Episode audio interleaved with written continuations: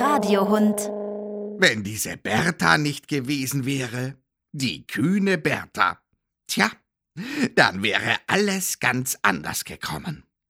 Kinderdamen, Herren und Welpen, wir machen heute eine Reise ins Mercedes-Museum in Stuttgart in Deutschland und eine Reise durch die Zeit, zurück ins 19. Jahrhundert, als auf den Straßen Leiterwegen und Pferdekutschen fuhren. Reiseleiter ist Armin Gröger vom Besuchermanagement. So, Rudi, hörst du das? Rudi, hör mal hin. Das ist der erste Motor, der erste schnell laufende Motor. Den haben der, der Daimler und der Maybach zusammen erfunden.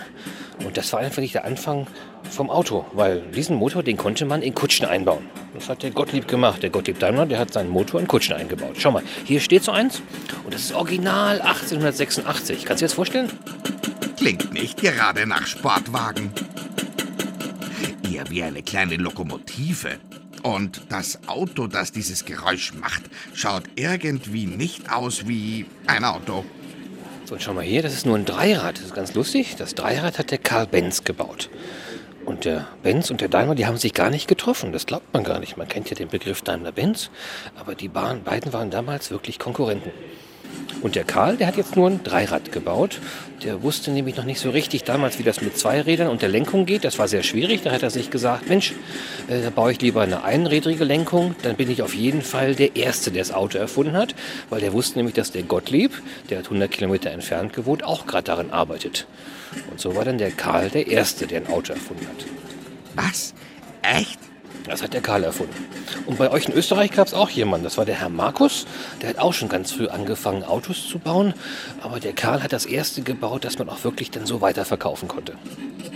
Ein echt verkäufliches Auto, erfunden von Karl Benz. Wobei das Wort Auto nicht ganz passt, finde ich. Das schaut aus wie eine Kutsche, nur ohne Pferde. Du kannst dir vorstellen, wenn du als Hund so durch die Straße läufst und da kommt so eine Kutsche ohne Pferde an, das war schon ziemlich schrecklich. Nicht? Die Hunde sind alle weggelaufen, die Menschen übrigens auch. Und die haben dann den Fahrern Sachen hinterhergeworfen, die mag ich dir gar nicht erzählen. Die haben Kreuz geschlagen, sind in die Kirche gerannt. Ja, und Karl und auch der Gottlieb, die haben gar nicht so viel verkauft am Anfang, weil die Leute haben diesen komischen Gefährten nicht getraut. Ehrlich gesagt, ich kann sie verstehen. Aber der Karl war zum Glück verheiratet mit der Bertha. Und die Bertha hat was ganz Tolles gemacht.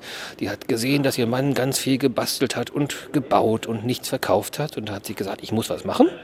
Und einen Morgen wachte der Karl auf und das Schlafzimmer war leer. Die Bertha war weg. Dann schaute er ins Kinderzimmer und die beiden Söhne waren auch weg. Er schaute in die Garage, das Auto war weg. Und auf dem Küchentisch lag ein Zettel, ich bin bei meiner Mutter. Und die gute Nachricht war, aber ich komme wieder.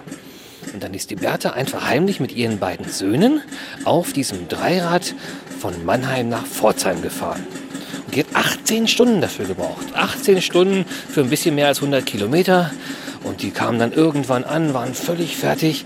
Und dann haben sie erstmal ein, ein Telegramm geschickt. Ich bin heile angekommen. Und der Karl hat sich gefreut. Und am nächsten Tag waren die Zeitungen voll, musst du dir vorstellen. Damals eine Frau alleine auf einer Kutsche ohne Pferde mit zwei Söhnen noch dabei und die lange Strecke gefahren.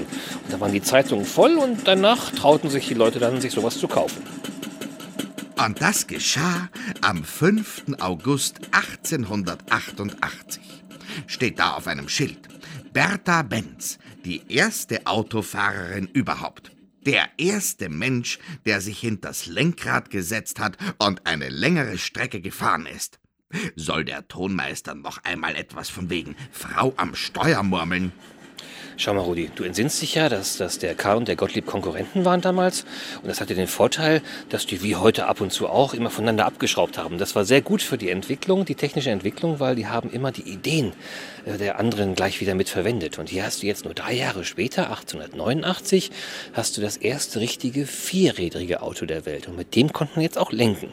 Ein Auto, das man lenken kann. Damals war das anscheinend eine Sensation. Armin Gröger. Vielen Dank.